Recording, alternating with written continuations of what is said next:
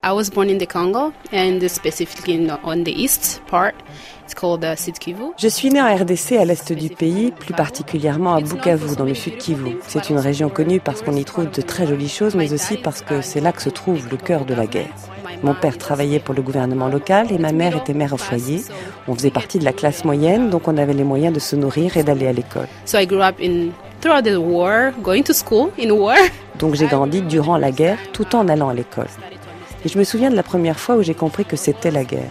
Ce jour-là, on n'a pas pu aller à l'école parce que nous devions partir pour un camp de réfugiés au Rwanda où j'ai dû rester avec ma famille pendant deux mois. Um, everybody took their clothes. I took my books.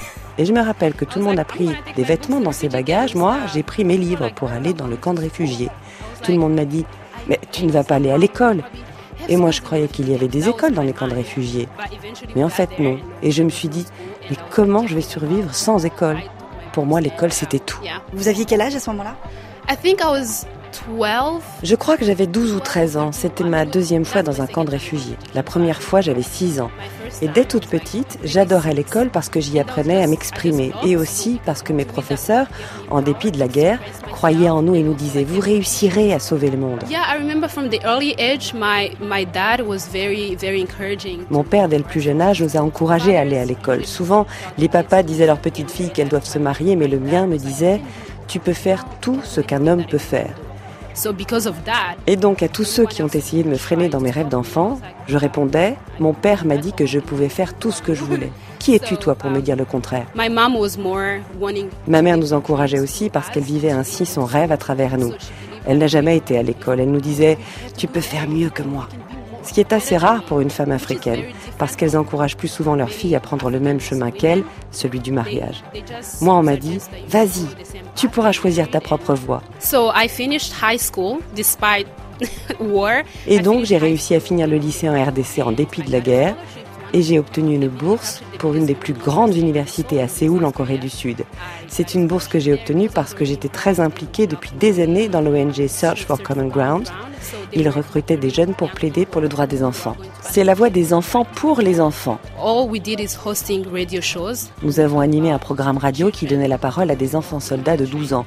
On a réalisé énormément d'interviews à travers le pays pour collecter leurs histoires et les diffuser à la radio. La plupart d'entre eux étaient vraiment traumatisés. Ils nous ont raconté leurs histoires. Ils étaient obligés de tuer, d'être violés. Notre travail était de faire prendre conscience à la société que ces enfants en font partie et qu'ils ont besoin d'aller à l'école. I finished college in South Korea, and my dreams as a woman, and I was 21. I was like, I'm going to change the Congo. I'm going to J'ai donc fini mes études en. Corée du Sud, j'avais 21 ans. Et j'avais en tête que j'allais changer la RDC et le gouvernement. Mais bon, il y a toujours des obstacles. Et quand je suis rentrée à la maison, j'ai été arrêtée à la frontière. Les gardes voulaient savoir ce que je faisais là, parce que là-bas, il y a beaucoup de conflits entre différentes tribus, et ils te regardent tous avec méfiance et pensent que tu ne viens pas d'ici. J'ai eu très peur, parce qu'en tant que femme, il aurait pu m'arriver n'importe quoi. J'aurais pu être violée. Donc j'ai décidé de partir aux États-Unis. Ça a blessé ma dignité parce que personne n'a envie de quitter son pays, de devenir un émigré et un réfugié. Mais je n'avais pas le choix. Il fallait que je sois en sécurité avant de revenir. Aux États-Unis, j'ai continué à m'impliquer pour aider des jeunes filles congolaises à aller à l'école. Je me suis rendu compte que je n'ai pas forcément besoin d'être sur place pour aider.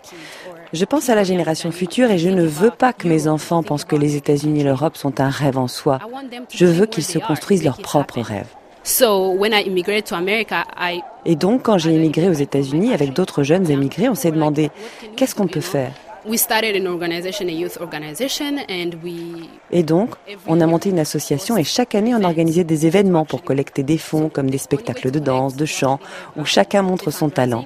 Et les gens nous donnaient de l'argent parce qu'on leur expliquait que notre objectif était d'envoyer les enfants du Kivu à l'école. Vous savez combien d'enfants vous avez aidé comme ça? We sent 12 kids, girls to school. 12 petites filles. Nous avons payé leurs frais de scolarisation, mais aussi leurs livres scolaires. Et donc vous envisagez de retourner en RDC alors?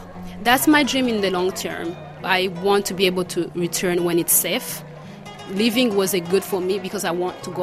C'est mon rêve à long terme. Je veux pouvoir retourner là-bas quand ce sera plus sûr. Ça avait du sens de partir. Ça a encore plus de sens de revenir, de rentrer.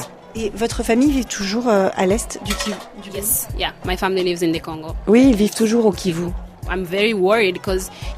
Je suis très inquiète parce que parfois tu te réveilles et on t'annonce au téléphone que ton oncle a été tué. Et puis ton cousin. Récemment, mon village a été brûlé. Les différentes tribus sont toujours en train de s'affronter. Vous avez quel âge? 27 ans. Et c'est sûr qu'à 27 ans, j'aimerais bien avoir les préoccupations de mon âge plutôt que de m'occuper de justice, mais c'est comme ça. Et j'espère que la génération suivante n'aura pas à s'en soucier.